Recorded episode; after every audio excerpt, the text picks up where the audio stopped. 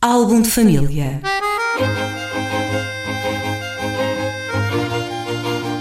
A origem e a evolução das famílias e dos seus sobrenomes.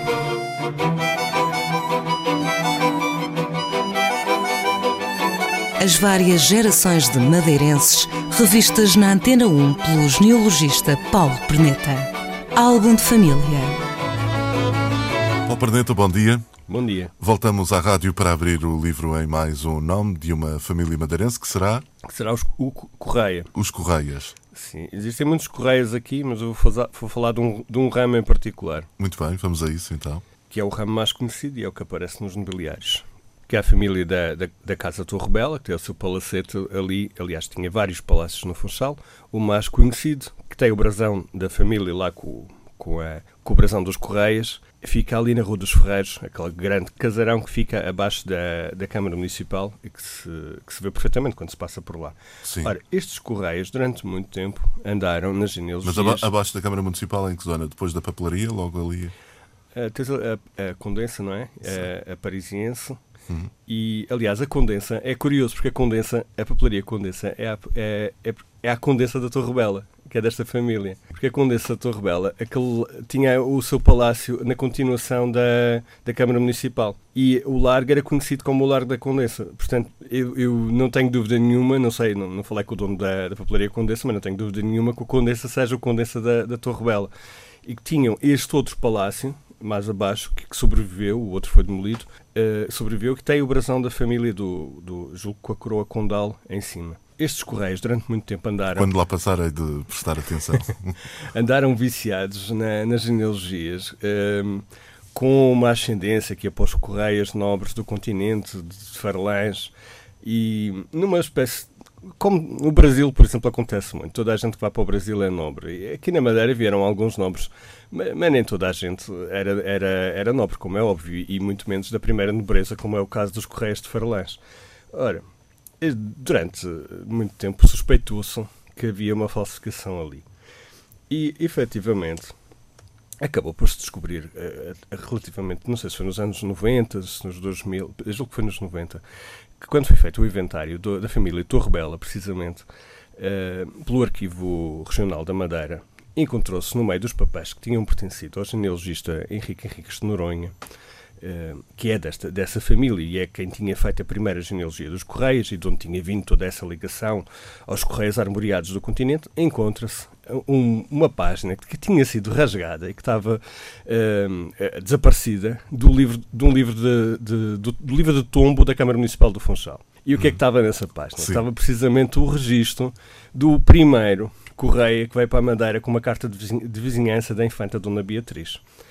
E porquê que ela rasgou e escondeu? Porque, quer dizer, digo eu que ela rasgou, porque estava lá no meio e estava.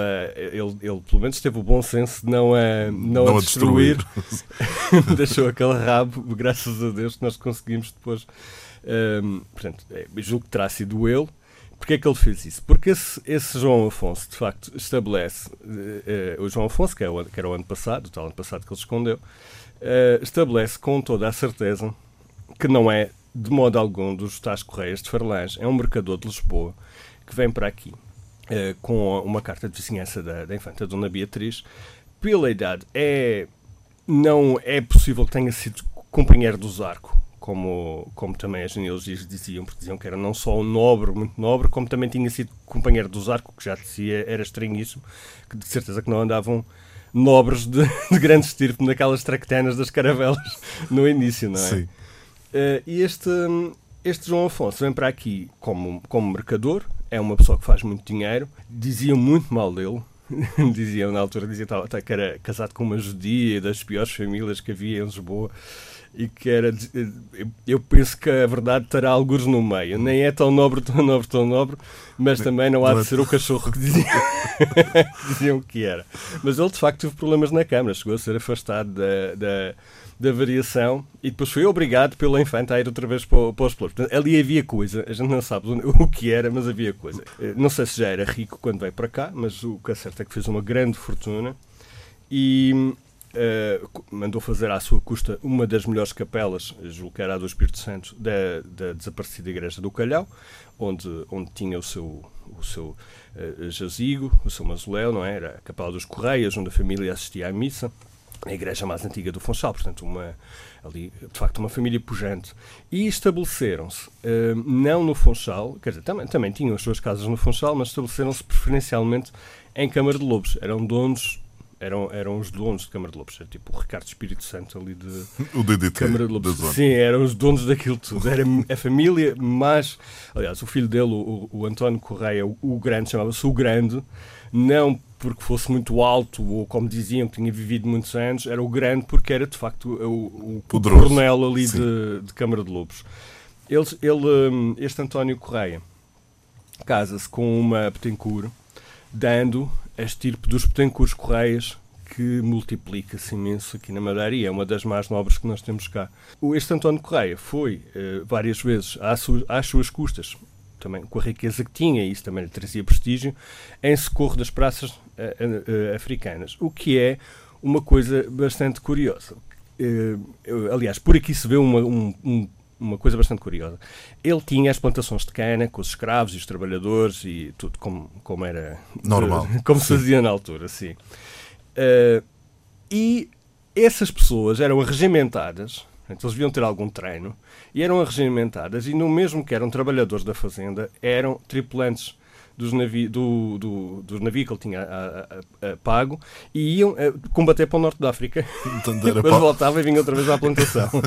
Sim, mas isto era bom para eles também, porque ao fazer efeitos, uh, ao, ao, ao terem efeitos heroicos, podiam-se nobilitar lá e sair daquela vida de. Houve vários casos assim, que até eram analfabetos e ficaram sendo escudeiros. Uh, por essas façanhas que faziam Sim. no norte da África. Safaram-se da fazenda à conta disso. Sim.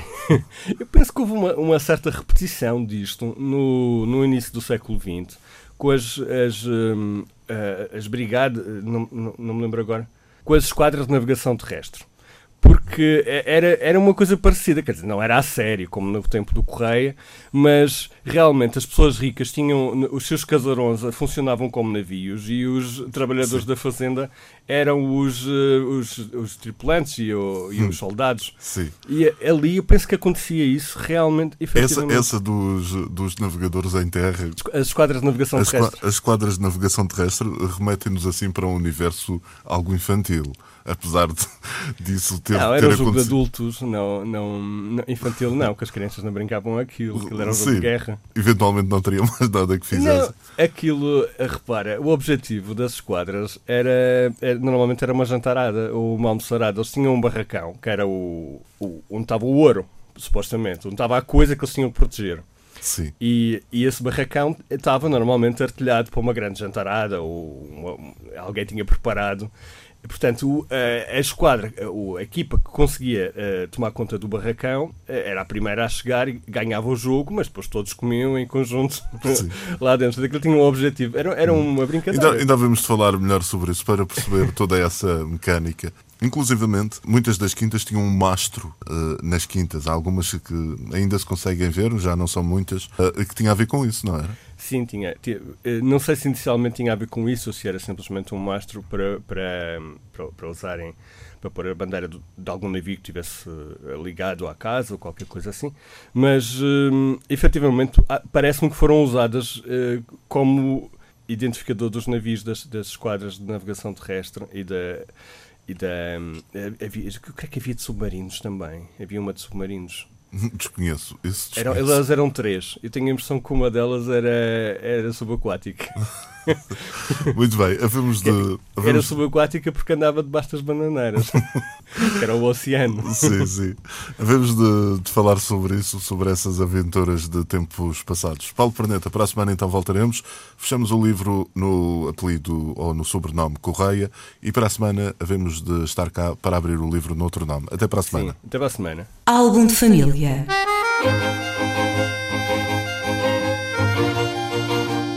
A origem e a evolução das famílias e dos seus sobrenomes.